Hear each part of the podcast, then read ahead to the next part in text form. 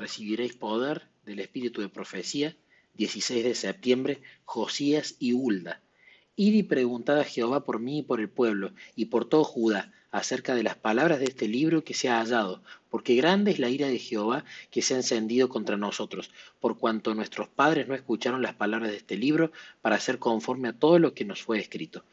Desde los comienzos de su vida esto está en Segunda de Reyes 22.13.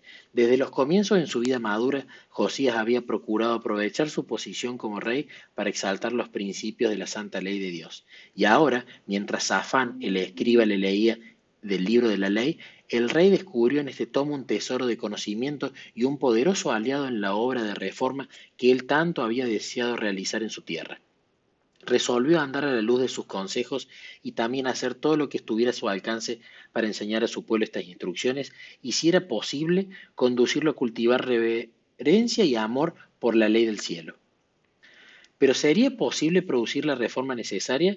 Por todo lo que podía captar de la lectura del libro que estaba ante él, Israel casi había llegado al límite de la paciencia divina. Pronto Dios se levantaría para castigar a quienes había arrojado deshonra a su nombre. La ira de Dios ya estaba encendida contra el pueblo, abrumado de dolor y desánimo.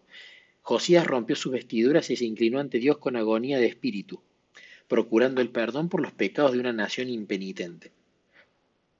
En ese tiempo, la profetisa Hulda vivía en Jerusalén cerca del templo.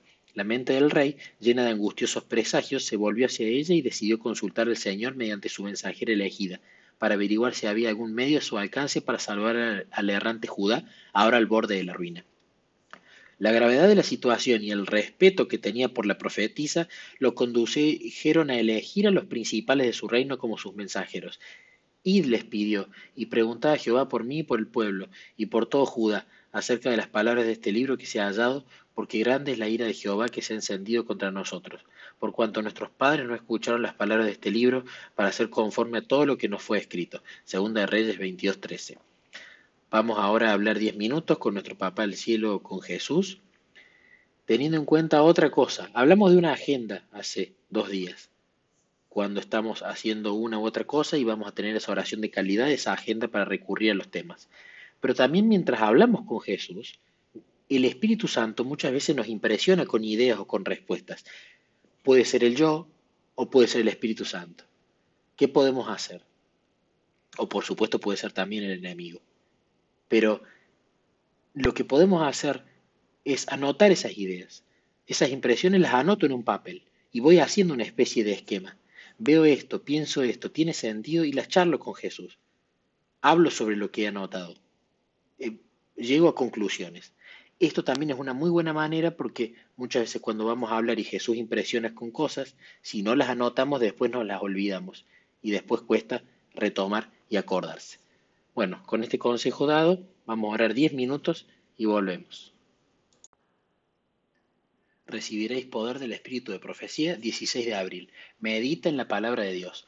Oh, cuánto amo yo tu ley. Todo el día es ella mi meditación. Salmo 119, 97. Los hombres no necesitan la débil luz de las costumbres y las tradiciones humanas para poder entender las escrituras. Eso sería como suponer que la luz del sol, brillando al mediodía en el cenit, necesitara la escasa lumbre de una antorcha de esta tierra para aumentar su resplandor. En la Biblia, cada responsabilidad se expone con claridad y cada lección resulta comprensible. El don de Cristo y la iluminación del Espíritu Santo tienen la finalidad de revelarnos al Padre. La palabra tiene el poder para hacer sabio a todo creyente en lo que respecta a la salvación.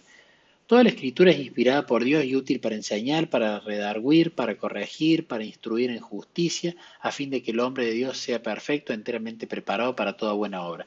Segunda de Timoteo 3, 16 y 17. Ningún libro es tan poderoso como la Biblia con sus comprensivas y ennoblecederas verdades para elevar el pensamiento e impartir vigor a todas las facultades. Si la palabra de Dios fuera estudiada como debiera, el hombre tendría una amplitud mental, nobleza de carácter y estabilidad de propósitos raramente vista en nuestros días se obtienen pocos beneficios con una escasa lectura de las escrituras. Uno podría leer toda la Biblia sin descubrir sus bellezas ni comprender la profundidad de su mensaje. Estudiar un texto hasta que se resalte claramente su significado y la relación que tiene con el plan de salvación es de más valor que la lectura ocasional de muchos capítulos sin tener una vista, un propósito, en vista un propósito definido y sin obtener ninguna instrucción positiva. Tenga la Biblia a mano, Cuando encuentre una oportunidad, léala y memorice los textos. Incluso cuando camina por la calle puede leer un versículo y meditar después en el contenido para fijarlo en su mente. Nunca debería estudiarse la Biblia sin oración. Antes de abrir sus páginas debemos pedir al Espíritu Santo que nos ilumine y esa petición será concedida. Cuando Natanael vino a Jesús, el Salvador dijo, He aquí un verdadero israelita en quien no haya engaño. Juan 1.47. Natanael respondió, ¿de dónde me conoces? Respondió Jesús y le dijo, antes que Felipe te llamara cuando estabas debajo de la higuera te vi. Juan 1.48. Si del mismo modo acudimos a Él en busca de iluminación para saber qué es verdad, Jesús también nos verá en el lugar secreto de la oración. Los ángeles del mundo de la luz asistirán a los que humildemente busquen la orientación divina. Ahora vamos a meditar 20 minutos en las escrituras, pero como buen hábito, no solo lo hagamos ahora este horario de grupo de oración, sino que nos acostumbremos a la mañana, luego de hacer nuestra confesión de pecados, luego de pedir el Espíritu Santo, luego de tener nuestra charla informal y totalmente descontracturada con Jesús o con nuestro Papá del Cielo, luego de eh, interceder por los demás, también meditemos la Biblia. Es mucho más rico siempre hacerlo antes de empezar el día. Meditamos 20 minutos ahora y luego compartimos con el grupo.